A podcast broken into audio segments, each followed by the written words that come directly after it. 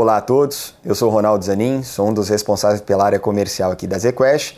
Estou com Elian Wang, já conhecido de vocês, responsável pela área de renda variável aqui da ZQuest.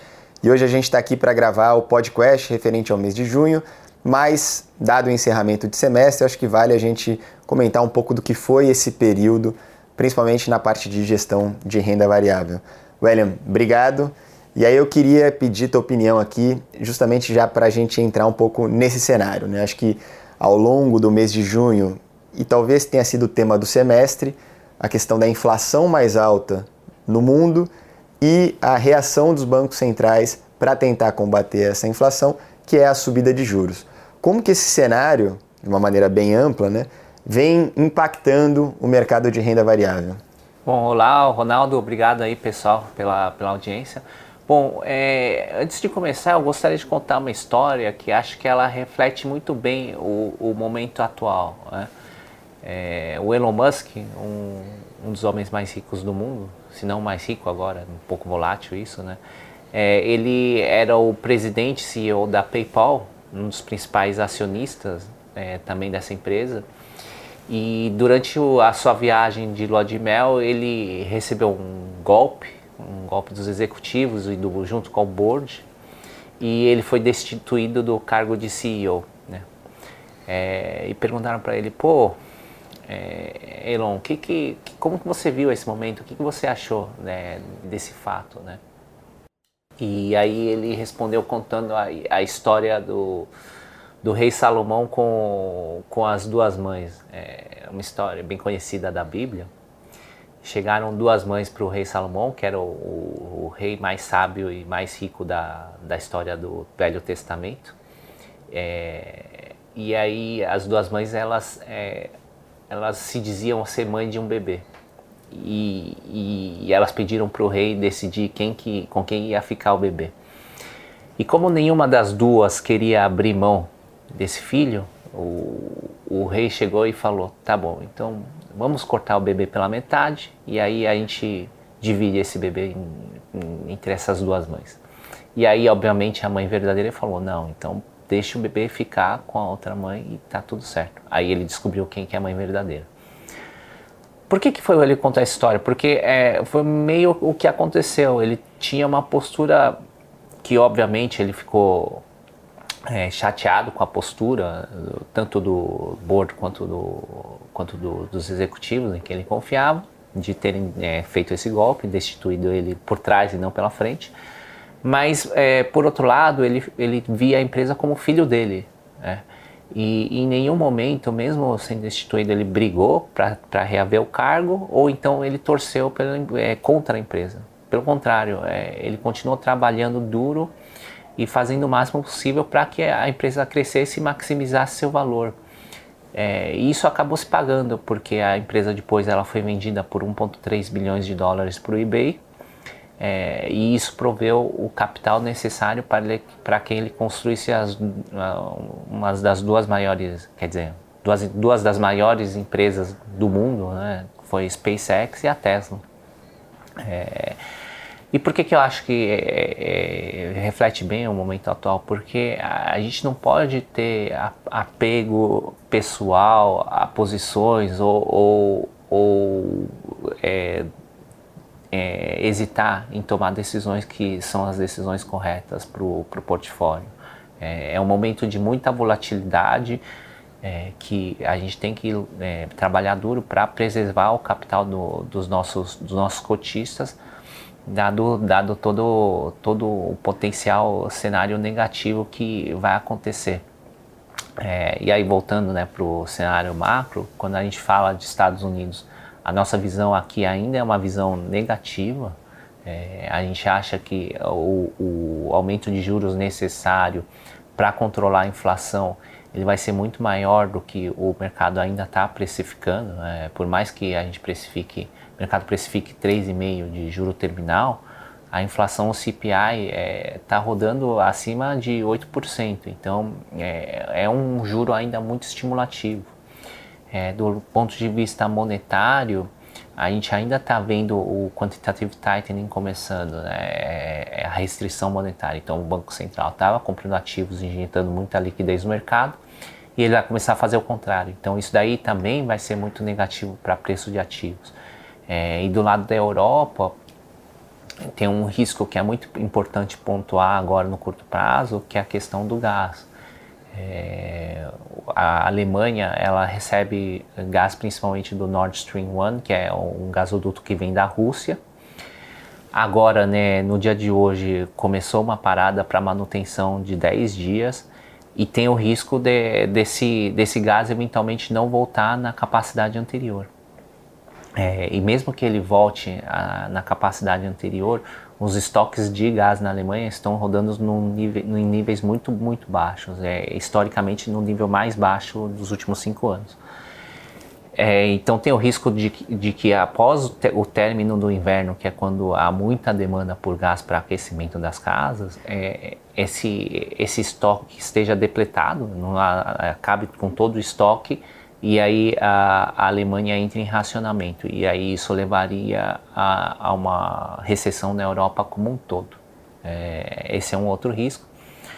Na China, a gente já está vendo aí uma grande desaceleração. A gente começou o ano falando de 5,5% de crescimento, depois foi para baixo de 4% as previsões.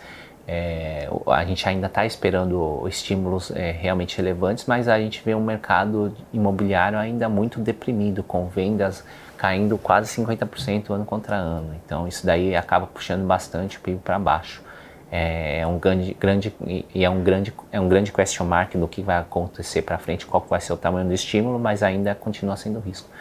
Bom, falando de Brasil, é, a gente está otimista com por conta dos valuations, mas obviamente também que dado todo esse cenário global de muitos riscos é, em diversos em, em diversos é, países, em diversos continentes, é, a gente está otimista com valuation, dado que já caiu muito, né? E a gente vê é, o Brasil extremamente descontado em relação a níveis históricos, principalmente setores de bancos, é, é utilities e, e, alguns plays específicos de varejo consumo. Ótimo, Eli. Então, pegando todo esse resumo que você deu, a gente pode inferir aqui que a carteira hoje ou a cabeça da gestão ela está um pouco mais cautelosa, porém tem esse aspecto do preço que parece atrativo. É mais ou menos isso que você tem hoje em mente? Sim, é, um, dos, um dos cases que a gente mais gosta é, é Localiza. É, a gente acha que ela vai sair numa posição competitiva, estratégica muito, muito vantajosa depois da fusão. O segundo maior player ele vai ter problemas de alavancagem, dado que o preço de carros novos está desacelerando e aí a margem de seminovos vai cair bastante. Então, esse player deve rodar num nível acima de três vezes alavancado no momento em que o CDI está muito alto. Então, isso daí é, vai, vai dificultar, dificultar bastante o, o, crescimento dele. Essa venda menor de carros é, para consumidor final isso daí também acaba sendo positivo para a Localiza, porque acaba sobrando mais carros para que ela consiga alugar. É, e isso tem sido um gargalo muito relevante nos últimos anos. É, e aí é, é esse cenário vai fazer com que ela tenha um, um, uma posição muito tranquila, no, sem, sem muita competição, e aí ela consegue repassar preço e ganhar mar, mais market share. É, isso porque após a fusão ela já vai sair com market share bem relevante. Então, a gente está otimista com o Localiza. Em termos de valuation também, ela está 15 vezes lucro, que é descontado para os níveis históricos. Outro case que a gente gosta bastante é a Açaí, que tem acelerado as vendas e, e, e esse nível de vendas bem mais elevado vai com, fazer com que ela tenha é, expansão de margem, é, apesar da inflação mais alta. E, e, é um play também que a gente acha que está barato, ele é negociando abaixo de 11 vezes lucro.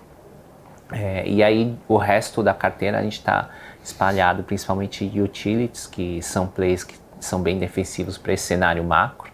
É, e também em bancos que a gente já vê com alguns bancos com valuation bastante atrativos, né? Principalmente o Banco Bradesco, que apesar de, de sofrer com inadimplência nesse curto prazo, já está negociando próximo de, de valor de livro, né? Está negociando 1.1 vezes valor de livro. Ótimo.